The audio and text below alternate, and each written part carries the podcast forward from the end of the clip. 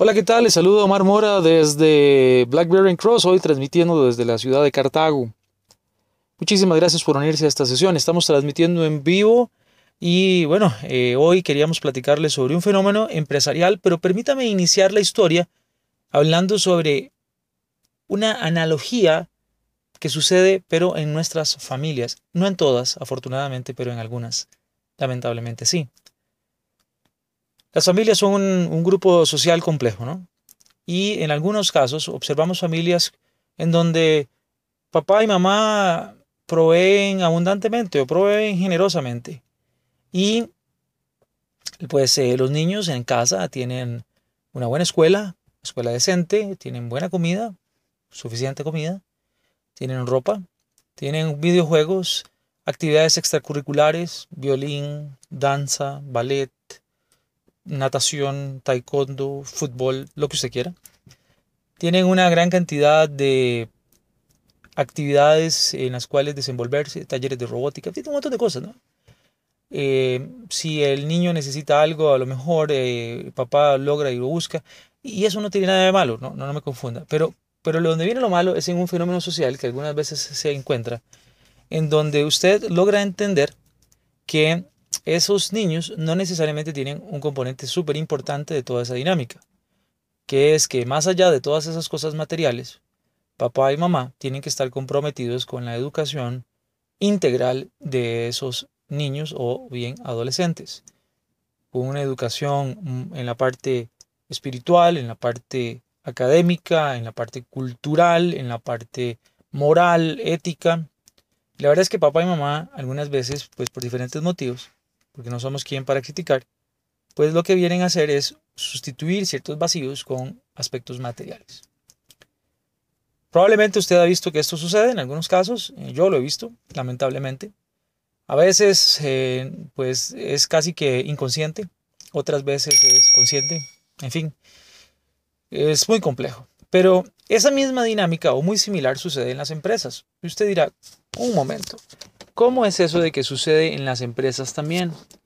Bueno, una de las situaciones interesantes que podemos ver acá es que en las compañías, a veces lo que sucede es que nuestros jefes, nosotros como supervisores y gerentes, decimos estar comprometidos con cierto tipo de iniciativas porque proveímos tiempo y recurso monetario para que las personas a nuestro cargo asistan a ese entrenamiento o asistan a esa actividad.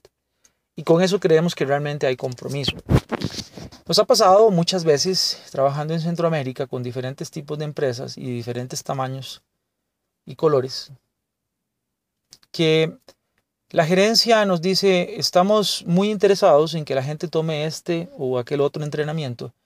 Hemos designado tiempo y la gente sabe de la importancia de este entrenamiento para la compañía porque estamos pagando X cantidad de dinero que tenemos en el presupuesto. Bueno, perfecto, está bien.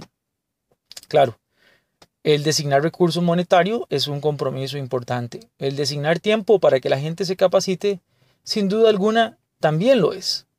Pero, pero, ¿no será solamente eso una fachada para poder decir que ese es mi compromiso como supervisor y supervisora? como gerente o como encargada de determinado departamento? ¿No será sustituir cierta parte material nada más y no dedicarle el tiempo necesario? Se lo digo porque, al igual como podríamos estar cayendo inconscientemente en un problema del lado familiar con estos sustitutos materiales, las compañías, el asignar presupuesto y tiempo para un entrenamiento podría ser perfectamente un sustituto a poder designar nuestro tiempo personal como gerentes, a verificar que los resultados de ese entrenamiento generen un resultado práctico verdadero tanto para la compañía como para los empleados, a poder estar ahí, a poder dar un trabajo de mentoría, un trabajo de asesoría interna para que esa gente que va al entrenamiento aprenda más. ¿Cuál es mi compromiso? ¿Contratar a alguien de afuera para que venga a dar el entrenamiento?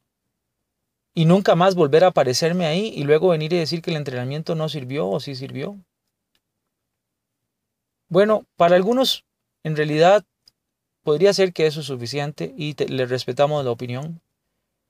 Sin embargo, en nuestra perspectiva muy humilde, es insuficiente. Un grupo gerencial debe estar comprometido con los procesos de entrenamiento, especialmente entre más estratégico sea ese entrenamiento. Y ese compromiso debe manifestarse mucho más allá de simplemente asignar recurso presupuestario o tiempo para que los empleados asistan al entrenamiento. Requiere supervisión, seguimiento y sobre todo exigirle al proveedor del entrenamiento que pueda mostrarle un plan de trabajo en donde los resultados estén vinculados alineados estratégicamente a las metas de la compañía. Ahí se empieza a denotar un poco de más compromiso, de más tiempo de calidad por parte de la gerencia. Es solamente nuestra opinión, probablemente eh, es tan válida como la de cualquier otro y por lo tanto nos encantaría saber sus comentarios y sus opiniones.